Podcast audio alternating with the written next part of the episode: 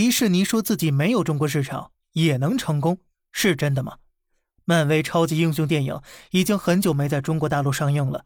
幕后老板迪士尼 CEO 说，就算没有中国市场，迪士尼电影也能过得很好。什么意思？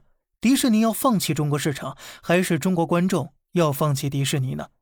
当我知道迪士尼最近几年的所作所为，我真的是呵呵冷笑了。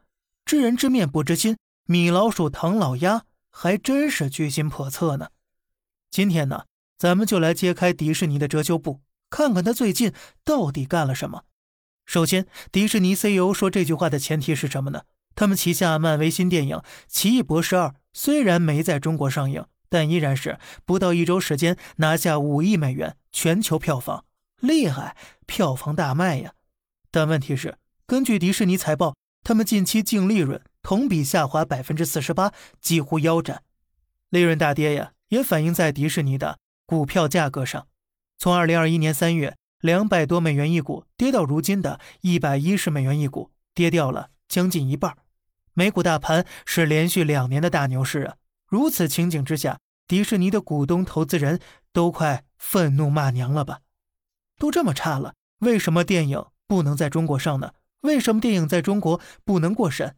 中国电影票房占了全球百分之三十四，少了中国观众，少赚多少钱呢？没办法，迪士尼 CEO 这是拿着《奇异博士二》的票房给股东举例呢，试图安抚他们的情绪，明显就是掩耳盗铃了。中国市场对迪士尼到底重不重要呢？太重要了。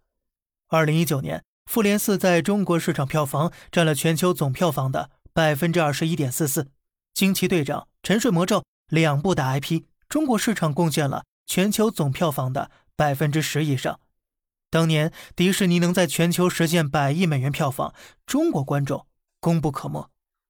但是如今不光《奇异博士二》没能在国内上映，事实上，从《复联四》之后，国内到目前为止没有上映过漫威电影。为什么？因为呀，漫威在二零二零年疫情之后一直在夹带私货，试探中国人的底线。《奇异博士二》的片花被眼尖的中国观众发现呢，某个场景里印着组织的资料。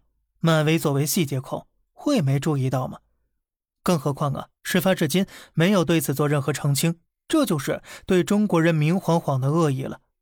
去年的《永恒族》电影中，居然有一个角色在广岛原子弹核爆现场痛哭流涕，一副要替二战受害国人民向日本认罪认错的样子。拜托，请问这是什么样的世界观、历史观呢？好了，这里是小胖侃大山，每天早上七点与你分享一些这世上发生的事儿，观点来自网络，咱们下期再见，拜拜。